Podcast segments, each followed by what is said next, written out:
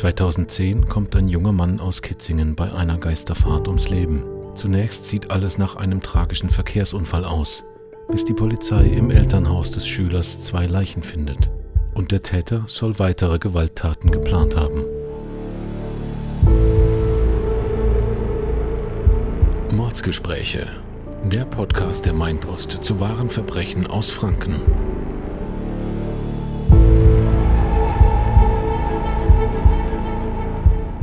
Hallo und herzlich willkommen zu Mordsgespräche, dem True Crime Podcast der Mainpost. Mein Name ist Desiree Schneider. Und ich bin Silke Albrecht. Gemeinsam sprechen wir hier alle zwei Wochen über einen Kriminalfall aus Unterfranken. Aber bevor wir heute in die Welt des Verbrechens eintauchen, gibt es erstmal noch einen kleinen Werbeblock in eigener Sache. Unsere Kollegen und Kolleginnen aus der Sportredaktion haben nämlich seit kurzem auch einen neuen Podcast am Start. Bei Abseitsgespräche blicken unsere Kolleginnen und Kollegen hinter die Kulissen des Fußballgeschehens in Unterfranken. Da lohnt es sich auf jeden Fall mal reinzuhören. Kurz noch vorab, wir sprechen hier heute über einen möglichen Suizid. Wenn euch das Thema belastet, dann hört die Folge am besten nicht alleine oder skippt den Part. Für den heutigen Fall haben wir wieder einen Gast zu uns eingeladen. Genau, so ist es. Unser heutiger Fall führt uns nämlich in die Nähe von Kitzingen. Deshalb haben wir unseren Kollegen Frank Weichhahn zu uns ins Studio an den Heuchelhof eingeladen. Er ist Reporter in der Lokalredaktion in Kitzingen. Hallo Frank, schön, dass du da bist. Hallo und danke für die Einladung. Ich freue mich hier zu sein. Der Fall, über den wir heute mit dir sprechen wollen, liegt schon ein paar Jahre zurück. Er hat sich im Jahr 2010 in einer kleinen Gemeinde im Landkreis Kitzingen zugetragen. Frank, ähm, wie lange hast du denn damals schon in der Redaktion in Kitzingen gearbeitet, als dieser Fall passiert ist? Gut, wir müssen quasi ins 20. Jahrhundert zurück. Ich habe 93 als Reporter in Kitzingen angefangen. Das heißt, im Jahr 2010, als der Fall passiert ist, war ich schon 17 Jahre in Kitzingen. Wir haben dir natürlich vorher auch schon verraten, um welchen Fall es heute geht. Erinnerst du dich dann noch gut an den Fall? Ja, sehr gut sogar. Also so Mord- und Totschlagsachen im Landkreis Kitzingen sind zum Glück nicht so oft an der Tagesordnung. Ähm, der Fall liegt zwar schon eine ganze Weile zurück, aber ich hatte inzwischen durch nochmal recherchiert für die Mainpost-Reihe gelöste Kriminalfälle. Ähm, da ist er schon mal erschienen. Und ich hatte sowieso eine gewisse Nähe zu diesem Fall, weil ich äh, den Täter und die Familie im Grunde ein paar Wochen vor dem, was dann passiert ist, äh, schon mal gesehen habe. Alles klar, dann bist du auf jeden Fall schon mal der richtige Ansprechpartner für diese Folge. Wenn du schon so lange in Kitzing arbeitest, dann kennst du dich ja in der Gegend wahrscheinlich auch ziemlich gut aus. Erzähl uns doch mal ein bisschen was über die Ortschaft, in der wir uns für den heutigen Fall bewegen. Ja, es ist ein typisches kleines fränkisches Dorf. Ich denke mal, das sind so knapp 700 Einwohner, viele Weinberge drumherum. Also im Grunde könntest du sagen, sehr beschaulich. Ende 2010 ist es mit dieser Idylle in der kleinen Gemeinde aber erstmal vorbei. Um zu erfahren, warum, müssen wir in eine Nacht im Oktober 2010 zurückkehren. Es ist ein früher Dienstagmorgen, als ein 17-jähriger junger Mann mit einem Auto in der Kitzinger Innenstadt unterwegs ist. Wir wollen ihn hier im Podcast Jan E. nennen. Die Namen aller Beteiligten haben wir wie immer geändert. Frank, was genau ist in dieser Nacht in Kitzingen denn passiert? Naja, es war so, dass der Jan äh, mit dem Auto seines Vaters unterwegs war. Er war nicht angeschnallt. Und wie sich später auch zeigte, hat er auch keinen Führerschein gehabt mit 17, ist klar. Äh, und eine Polizeistreife ist auf ihn aufmerksam geworden. Und als sie ihn anhalten wollen, die Polizisten, ja, hat er sich entschieden, Gas zu geben, abzuhauen und davon zu rasen. Nehmen die Beamten dann die Verfolgung auf? Ja, sofort. Die Streife ist also hinterhergefahren, hat ihn versucht zu verfolgen. Der Jan saß in einem weißen Audi, äh, ist rausgerast aus Kitzingen und ähm, dann kommt relativ bald die Autobahnauffahrt. Äh, er ist also über die B8 auf die Autobahnauffahrt äh, A7 und ist allerdings in die falsche Richtung aufgefahren. Er ist jetzt also als Geisterfahrer auf der Autobahn unterwegs, zwar mitten in der Nacht, aber da fahren ja trotzdem Autos. Genau, er war in dem Moment ein Geisterfahrer. Ähm, er war zwischen den Anschlussstellen Kitzingen und Marktbreit auf der A7 unterwegs. Und die Polizei hat gemerkt, oh, jetzt wird es gefährlich, hat also Abstand gelassen, um ihn nicht weiter zu zwingen, äh, weiter zu rasen, äh, hat getan, was sie machen konnte, aber es war im Grunde schon äh, zu spät. Das Unheil nahm unmittelbar darauf seinen Lauf, äh, wenige Kilometer nachdem er auf die Autobahn gefahren ist. hat es auch schon gekracht und er ist gegen einen entgegenkommenden Sattelzug gefahren. Und der Unfall ist so schwer, dass Jan nicht überlebt. Ja, so war es leider. Jan hatte keine Chance. Ähm, er wird also aus dem Auto geschleudert, war auf der Stelle tot. Ähm, er war, wie gesagt, nicht angeschnallt. Das Auto war völlig zerstört. Äh, der Motorblock war rausgerissen. Äh, schlimme Bilder waren das und ein einziges Trümmerfeld. Und selbst dieser tonnenschwere Laster war total demoliert. Das klingt wirklich furchtbar. Was ist denn mit dem Lkw-Fahrer? Hat er den Unfall überlebt? Der hat überlebt, ihm ist im Grunde nichts passiert, der hatte halt einen Schock. Was ja auch eigentlich ein großes Glück ist, dass zumindest da nicht noch, noch eine Person zu Tode gekommen ist oder sich verletzt hat. Weiß man dann, wie es zu der Geisterfahrt gekommen ist? Warum ist er falsch auf die Autobahn aufgefahren? Konnte im Grunde nie geklärt werden. Ähm, Im Grunde ist alles denkbar. Also er war halt 17, ungeübt. Das kann natürlich genau das Problem gewesen sein, dass er als, als ungeübter Fahrer gar nicht wusste, wo er hinfährt. Er war natürlich in Panik, vielleicht war es eine Panikreaktion äh, und am Ende kann natürlich auch der Selbstmord eine Rolle gespielt haben. Äh, letztlich ist es reine Spekulation, konnte oder kann nie aufgeklärt werden. Okay, das heißt, alles, was die Beamtinnen und Beamten zu dem Zeitpunkt jetzt wissen, ist, dass Jan vor der Verkehrskontrolle geflohen ist und dabei als Geisterfahrer einen tödlichen Unfall verursacht hat. Wie geht die Polizei denn jetzt weiter vor? Das war genau die Situation. Die Polizei musste natürlich dann die Todesnachricht den Eltern überbringen, äh, ist also zu Jans Elternhaus gefahren und äh, haben versucht, die zu erreichen, aber es war in der Nacht keiner zu erreichen. Und das war eben so, dass sie dann nochmal kommen mussten, am frühen Morgen dann und einen zweiten Versuch gestattet haben. Kommt das denn den Beamten zuerst komisch vor? Also das, ich glaube, der Unfall war ja so um 2 Uhr rum. Ja. Bis die am Haus waren, war es vielleicht vier. Ähm, da denkt man ja eigentlich, dass die Leute zu Hause sind und vom Klingeln aufwachen würden. Genau, ich denke, in der Nacht hat man noch gedacht, vielleicht sind sie unterwegs, die Eltern. Am nächsten Morgen war es dann aber klar, sie müssen da sein. Dann kamen Nachbarn dazu, die haben gesehen, was da los ist haben auch bestätigt, Leute, die Eltern können nicht weg sein, die sind weder im Urlaub noch sonst irgendwas. Sie sind da. Ich denke mal, das war so früh um acht etwa. Ja, und dann war klar, die Be äh, Beamten haben natürlich dann überlegt, puh, das stimmt was nicht, da kam so der erste Verdacht auf, äh, du wirst misstrauisch, was, was, was könnte das sein? Und am Ende haben sie ein Fenster eingeschlagen, ein Kellerfenster, um nachzuschauen, was in dem Haus los ist.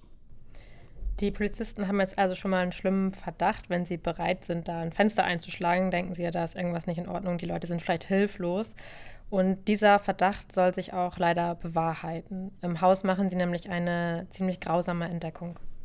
Ja, also was Sie da gesehen haben, war grausam, ganz klar. Äh, Im Schlafzimmer lagen die, das Ehepaar, die Eltern von äh, Jan, äh, die Rita und der Peter E. Beide tot, beide mit einem Beil erschlagen. Rita war 50, ihr Mann war 59, ganz übel zugerichtet. Die Obduktion hat es dann später bestätigt, äh, dass sie mit einem Beil im Schlaf quasi erschlagen wurden. Und dann kam noch erschwerend hinzu, sie hatten sogar Schnittwunden noch im Gesicht äh, und die Polizei hat auch unmittelbar daneben die Tatwaffe, also das Beil, dann auch gefunden. Das heißt, die Eltern wurden nicht einfach nur erschlagen, sondern die Leichen wurden auch noch ziemlich übel zugerichtet. Das wirkt, als sei da eine Menge Emotionen, wahrscheinlich dann Hass im Spiel gewesen. Ja, gegenüber der Münchner Abendzeitung hat damals der Psychiater und Chef äh, der Klinik für forensische Psychiatrie in Erlangen, der Michael Wirtmüller, gesagt, dass er bei dem Täter eine Störung der Psyche vermutet. Und er ist auch darauf eingegangen, dass es Verletzungen mit dem Messer im Gesicht gab. Und das hat er eben interpretiert als abgrundtiefen Hass gegenüber den Eltern. Und ähm, wahrscheinlich hat der Täter versucht, so zu dokumentieren, dass er seine Opfer gar nicht mehr anschauen möchte. Hat die Polizei dann eine Vermutung, wer der Täter oder die Täterin gewesen sein könnte? Das war wohl recht, recht schnell klar. Die Ermittlungen haben gezeigt, dass im Grunde nur der Sohn, der Jan, äh, in Frage kommt. Es gab also keinen Einbruch, das Haus war abgeriegelt. Ähm, es hat sich nichts ergeben, wo ein Dritter hätte im Spiel sein können. Und der Pressesprecher der, des Polizeipräsidiums Unterfranken hat es damals genauso bestätigt. Wir haben für diese Folge auch mit Karl-Heinz Schmidt, dem Pressesprecher des Polizeipräsidiums Unterfranken, nochmal gesprochen. Er wird später dann auch nochmal zu Wort kommen. Jetzt hat sich die Tat in so einer kleinen Gemeinde ereignet und ich kann mir vorstellen, dass sich das gerade in so einer kleinen Ortschaft wahrscheinlich wahnsinnig schnell herumspricht.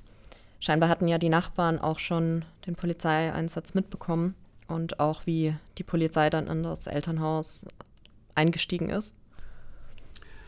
Genau, so war das. Ich stand, denke ich mal, so gegen 9 Uhr äh, nicht alleine vor dem Haus. Also der halbe Ort war natürlich äh, da zusammengekommen, um zu gucken, was los ist. Es hat also überhaupt nicht lange gedauert und dann wusste im Grunde jeder Bescheid, was hinter den Türen dieses großen Bauernhauses in der Mitte des Ortes passiert ist. Hast du da eigentlich schon mit den Nachbarn gesprochen? Ähm, haben die da irgendwie was zugesagt, was, was die denken, was sie vermuten?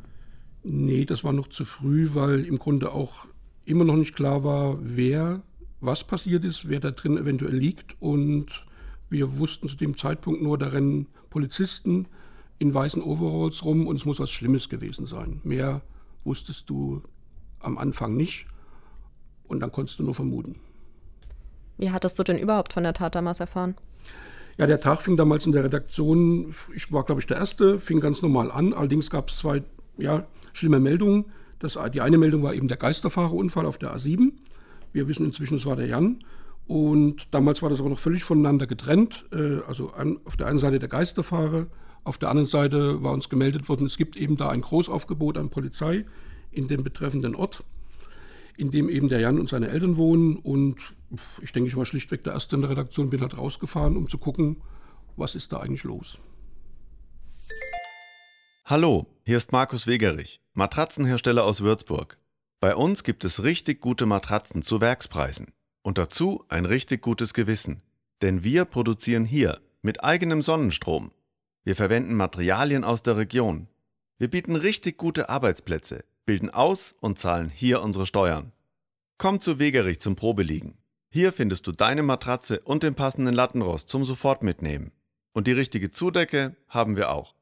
Damit lässt sich gut schlafen. Wegerich. Matratzen aus Würzburg. In der kleinen Gemeinde kannte ja wahrscheinlich jeder die Familie. Weißt du, wie Jan und seine Eltern in der Dorfgemeinschaft wahrgenommen wurden? Ja, also die, die Recherchen haben dann ergeben, dass Jans äh, Vater im Grunde der Landwirt war, dieses große Bauernhaus bewirtschaftet hat, aber ähm, auch wohl schon lange Zeit sehr krank war.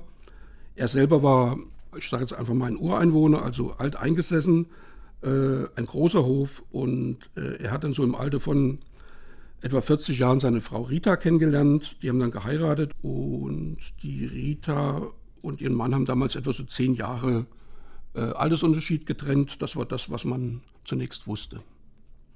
Dann kam eben der Jan auf die Welt und ab dem Moment muss irgendwas passiert sein, was ja schwierig nachzuvollziehen ist. Also die, im Dorf hieß es dann eben, dass sich diese Familie abgeschottet habe. Ähm, die gesamte Familie, das hat auch den Jan betroffen. Der Jan durfte also wohl keine Kontakte zu anderen Kindern pflegen. Äh, Gleichaltrige waren für ihn gar nicht da. Und das muss ja seltsam gewesen sein. Und sie waren quasi in dieser Gemeinde totale Außenseite. Das klingt erstmal nicht so gut.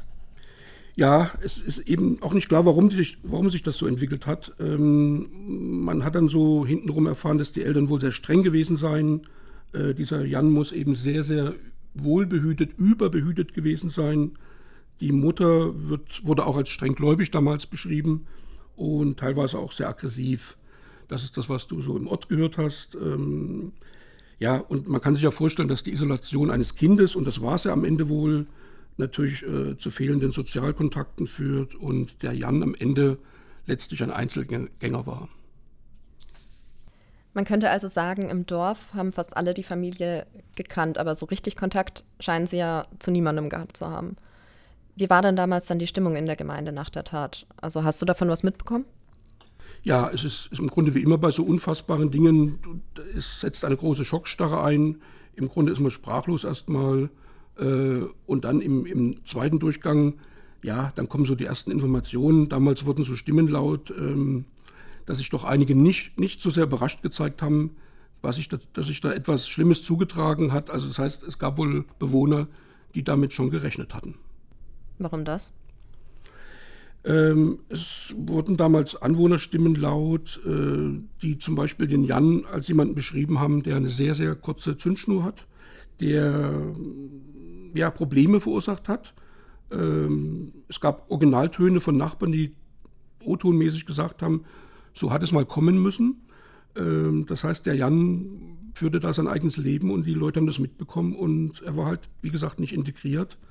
Und es scheint also, laut dieser Stimmen, nur eine Frage der Zeit gewesen zu sein, wann es eskalieren würde. Okay, das klingt ja ziemlich makaber, was da die Nachbarinnen und Nachbarn gesagt haben sollen.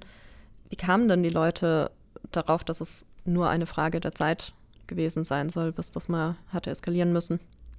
Also der Jan war, wie gesagt, schon länger sehr, sehr aggressiv unterwegs. Er war im Grunde sozial isoliert.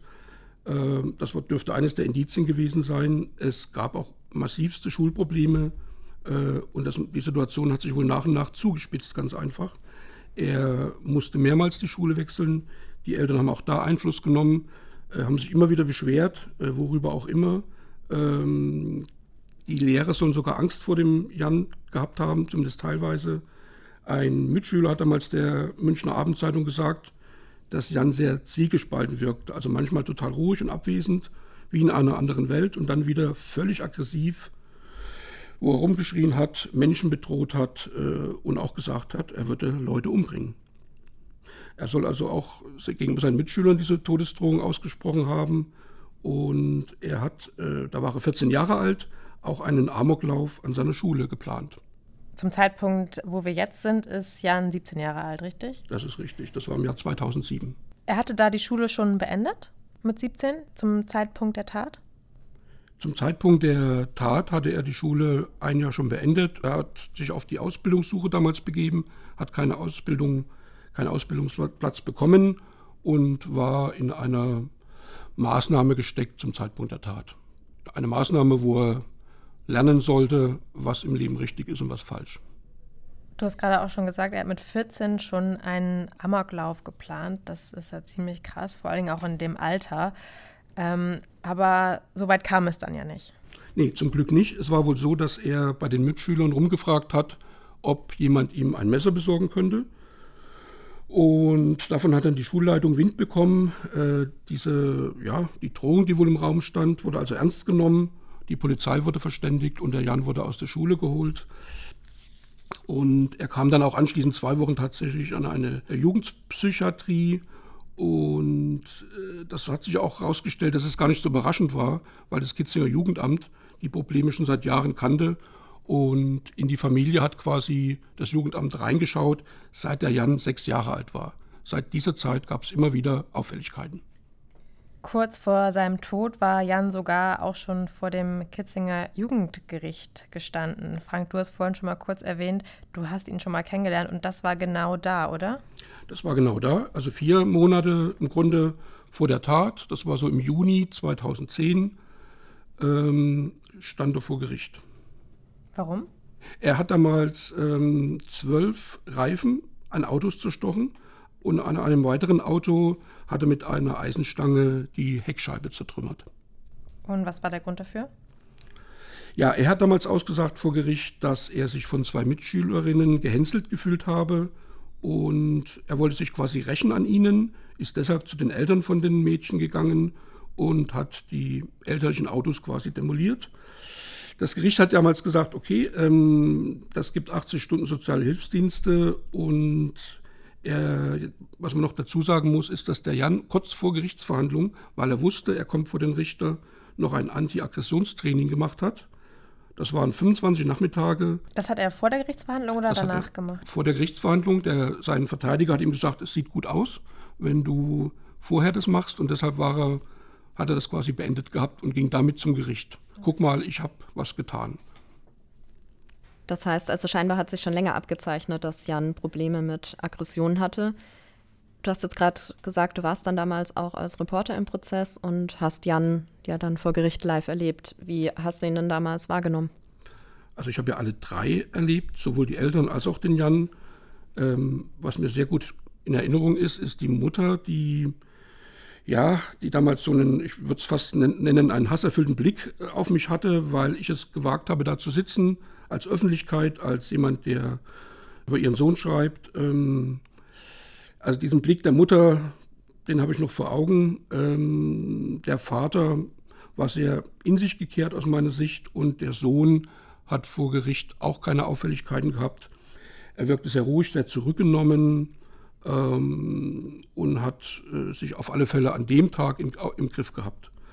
Das Gericht hat ihm allerdings schon attestiert, dass er ähm, bei den Autos zumindest eine erhebliche kriminelle Energie an den Tag gelegt hat. Okay, das sind ja deutliche Worte, würde ich sagen. Wie war denn eigentlich die Beziehung zwischen Jan und seinen Eltern? Bei Gerichtsverfahren im Jugendbereich kommt ja oft auch das Jugendamt zu Wort und erzählt so ein bisschen, ob die Familie schon bekannt ist. In dem Fall war, war den Behörden die Familie bekannt. Es kamen seltsame, ja, teilweise zerrüttete Familienverhältnisse zum Vorschein. Der ähm, Jugendamtleiter hat damals beschrieben, äh, dass die Familie bereits seit 1999 äh, bekannt gewesen war. Das heißt, äh, immer wieder hat es Probleme gegeben, immer wieder wurde der Jan von der Schule genommen. Die, der Staat musste quasi die Schulpflicht durchsetzen, damit Jan in die Schule geht. Und die interessante Begründung damals war, weil man das machen musste, um eine Gefährdung des geistigen Wohles zu verhindern. Diese Formulierung ist natürlich so im Nachhinein auch, kriegt einen ganz eigenen Klang. Wer hat ihn denn damals von der Schule genommen? Waren das seine Eltern oder? Die Eltern haben ihn immer wieder von der Schule genommen, weil sie äh, auch diesem wahrscheinlich diesem Mobbing, was da immer im Raum stand, dass ihrem Sohn gehänselt wird, dass es ihm nicht gut geht. Sie wollten ihn quasi bei sich behüten. Und die Schule haben sie als einen Feind angesehen aus meiner Sicht, der eben nicht behüten kann, sondern wo ihr Sohn quasi in die Öffentlichkeit gerät und dort nicht zurechtkommt. Du hast ja vorhin schon gesagt, dass seine Mutter vor allen Dingen oder, oder beide Eltern Jan so ein bisschen unter einer Käseglocke aufgezogen haben. Das passt ja auch dazu, dass sie eben nicht wollten, dass da jemand anders mit ihm zu eng in Kontakt kommt oder irgendwie Einfluss auf ihn nehmen kann. Ja. Ich denke, diese Käseglocke beschreibt es ganz gut. Das war wirklich so eine Mischung aus, aus völlig überbehütet und sozial isoliert. Und genau das führte wohl dann in die Katastrophe warum sich die Dinge in diesen Sommermonaten dann nochmal so zugespitzt haben und Jan anfing, seine Eltern zu bedrohen. Ja, lässt sich heute auch nicht mehr genau sagen. Äh, jedenfalls ist es verbirgt, dass die Polizei mehrfach in den Wochen davor auch vor dem Haus war oder im Haus auch, weil die Familie äh, sie um Hilfe gerufen hatte, weil der Jan, na, ich sage jetzt mal, randaliert hat, bedroht hat. Ähm, wobei auch bekannt ist, dass die Hilferufe jeweils von Jans Mutter Rida gekommen sind, ähm, weil er sie wohl öfter bedroht hat, dass er sie abstechen würde. Und zu diesem Zeitpunkt gab es auch die anderen Drohungen noch, nämlich gegen Mitschüler, wo er auch sagte, Mensch, ich drohe dir mal eben und trachte mit dir nach dem Leben. Also diese Bedrohungen, die waren wohl in dieser Zeit an der Tagesordnung. Ja, wir haben jetzt schon gehört, dass sowohl Jan als auch ja seine Mutter als aggressiv beschrieben wurden. Ich glaube, da sind dann wahrscheinlich in diesem engen Familienverhältnis zwei sehr schwierige Charaktere wahrscheinlich aufeinander getroffen. Wir haben jetzt auch schon viel über das Umfeld und die Tat an sich gehört, ähm, über das Motiv, also was Jan zu seiner Tat veranlasst haben könnte, haben wir aber bisher so gut wie noch gar nicht gesprochen. Jetzt ist es in einem Fall wie diesen, in dem der Tatverdächtige nicht mehr am Leben ist, für die Ermittlerinnen und Ermittler natürlich schwierig, im Nachhinein herauszufinden, warum er so gehandelt hat, weil er nicht mehr vernommen werden kann. Wir haben deshalb mit Karl-Heinz Schmidt, dem damaligen Pressesprecher, gesprochen, wie eben schon angekündigt. Er war damals auch an den Ermittlungen in Kitzing beteiligt. Wir haben ihn gefragt, wie er und seine Kolleginnen und Kollegen bei den Ermittlungen vorgegangen sind und was sie über das Motiv hinter der Tat herausgefunden haben. Ja, die Frage nach einem Motiv bei diesen Tötungsdelikten ist natürlich ganz besonders wichtig. Und in diesem Fall war die Sache noch ein bisschen dadurch erschwert, dass Täter und Opfer tot waren. Es waren da sehr umfangreiche Umfeldermittlungen äh, durchzuführen mit Befragungen zahlreicher Personen aus dem Freundes- und auch aus dem Bekanntenkreis. Und es hat sich herausgestellt, dass der 17-Jährige mit dem rechten Gedankengut sympathisiert hat, ohne dass er diesbezüglich bereits aktenkundig gewesen wäre. Er hatte ja auch Hakenkreuze in seinem Zimmer und in der Scheune war eine große Reichskriegsflagge aufgehängt. Ob die Nähe zu dieser rechten Szene bei der Tötung der Eltern eine Rolle gespielt hat, das konnte nicht mit letzter Sicherheit geklärt werden. Entscheidend dürfte aber der abgrundtiefe Hass auf seine Eltern gewesen sein. Es gab immer wieder familiäre Schwierigkeiten, die Polizei musste auch immer wieder mal anrücken. Und es hat, äh, das ist das Ergebnis der Ermittlung, wirklich alles dafür gesprochen, dass der Hass auf die Eltern den 17-Jährigen dazu gebracht hat, das Leben von Vater und Mutter auf so brutale Art und Weise auszulöschen. Es kann natürlich sein, dass der Jan sich auch irgendwann mal aufgelehnt hat gegen dieses Überbehütete, dass er deshalb angefangen hat, äh, sich gegen seine Eltern zu wehren. Ja, und äh, wann dann der Hass dazu kam, ist eigentlich nicht klar. Äh, warum das so Auswirkungen hat, ist auch nicht klar. Ähm, seine Mutter selber kam ähm, aus der Ukraine. Es gibt auch Stimmen, die gesagt haben, er hätte auch damit ein Problem gehabt. Ähm, aber wie gesagt, das ist alles äh, im spekulativen Bereich diese Sympathie mit der Neonazi-Szene und ähm, mit rechtem Gedankengut, das wirft natürlich auch nochmal ein ganz anderes Licht auf äh, eine Morddrohung, die er während seiner Schulzeit gegenüber einem anderen Mitschüler ausgesprochen haben soll. Davon hast du ja eben schon erzählt, Frank. Dieser Mitschüler war nämlich wohl türkischer Abstammung. Das würde dann ja auch wieder Sinn ergeben. Ja, das stimmt. Das Problem ist in dem Fall, dass Jan nach der Tat ja nicht mehr befragt werden konnte und dementsprechend auch kein Geständnis ablegen konnte. Trotzdem haben wir hier im Podcast ja jetzt die ganze Zeit von ihm als Täter gesprochen. Das würden wir natürlich nicht machen, wenn die Polizei ihn in ihren Ermittlungen nicht auch eindeutig als Täter festgestellt hätte.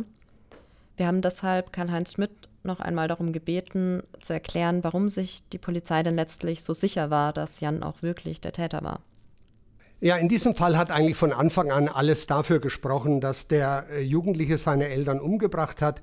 Kollegen haben ja auch äh, dann in der Folge ein persönliches Tagebuch und andere Aufzeichnungen gefunden.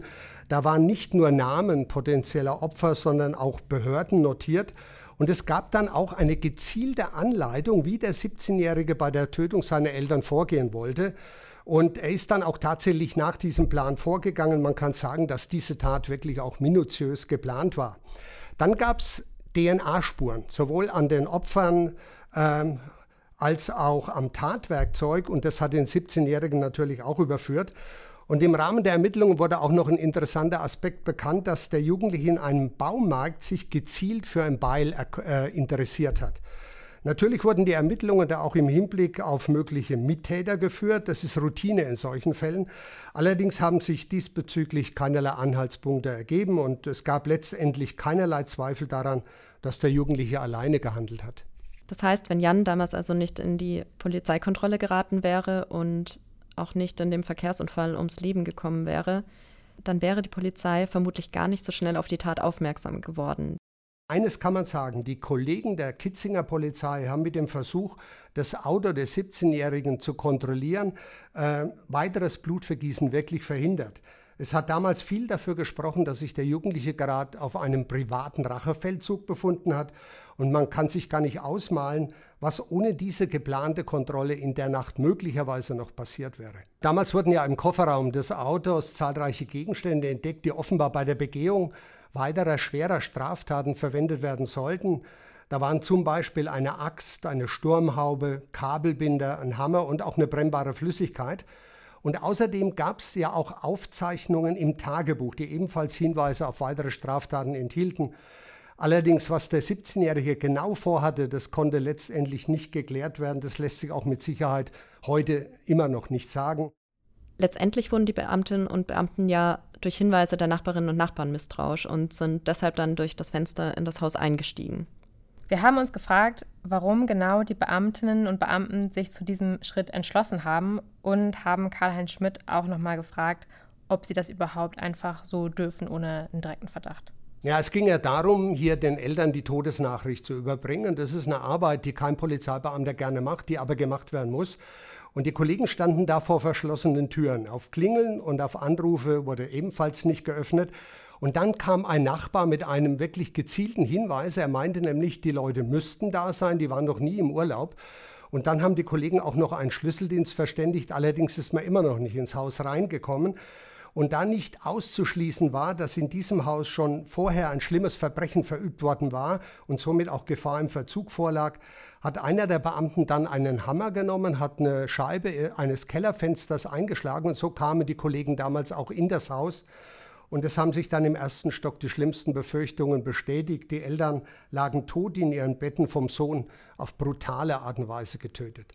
Normalerweise enden die Fälle, über die wir hier im Podcast sprechen, ja mit einem Gerichtsprozess, bei dem dann auch noch einmal genau geklärt wird, was dann jetzt eigentlich passiert ist und der Täter oder die Täterin dann auch verurteilt oder eben freigesprochen wird. In diesem Fall war das ja aber nicht möglich. Und trotzdem konnte der Fall gelöst werden, einfach weil die Indizien so stark waren. Die Tat ist mittlerweile fast 15 Jahre her. Und soweit wir im Laufe der Recherche erfahren haben, soll das alte Bauernhaus, das Elternhaus von Jan, mittlerweile auch wieder bewohnt sein. Trotzdem ist die Tat in der Gemeinde wohl noch immer recht präsent. Klar, immerhin kannten ja viele im Dorf, auch die Familie. Und auch wenn die Familie wohl sehr zurückgezogen gelebt hat und vielleicht nicht viele enge Kontakte mit der Dorfgemeinschaft hatte, dann erschüttert so eine Tat natürlich trotzdem die ganze Gemeinschaft. Auf jeden Fall. Damit wären wir auch wieder am Ende der heutigen Folge angekommen. Euch vielen Dank fürs Zuhören und danke auch dir natürlich, Frank, dass du uns heute hier unterstützt hast und uns ähm, von diesem Fall berichtet hast. Sehr gerne, danke. Wir hören uns hier wieder in zwei Wochen mit einem neuen Kriminalfall. Bis dahin folgt uns gerne auf Instagram, da gibt es immer spannende Infos zum aktuellen Fall. Und wenn ihr Wünsche, Anregungen oder auch Kritik habt, dann schreibt uns gerne an podcast.meinpost.de. Ciao. Ciao.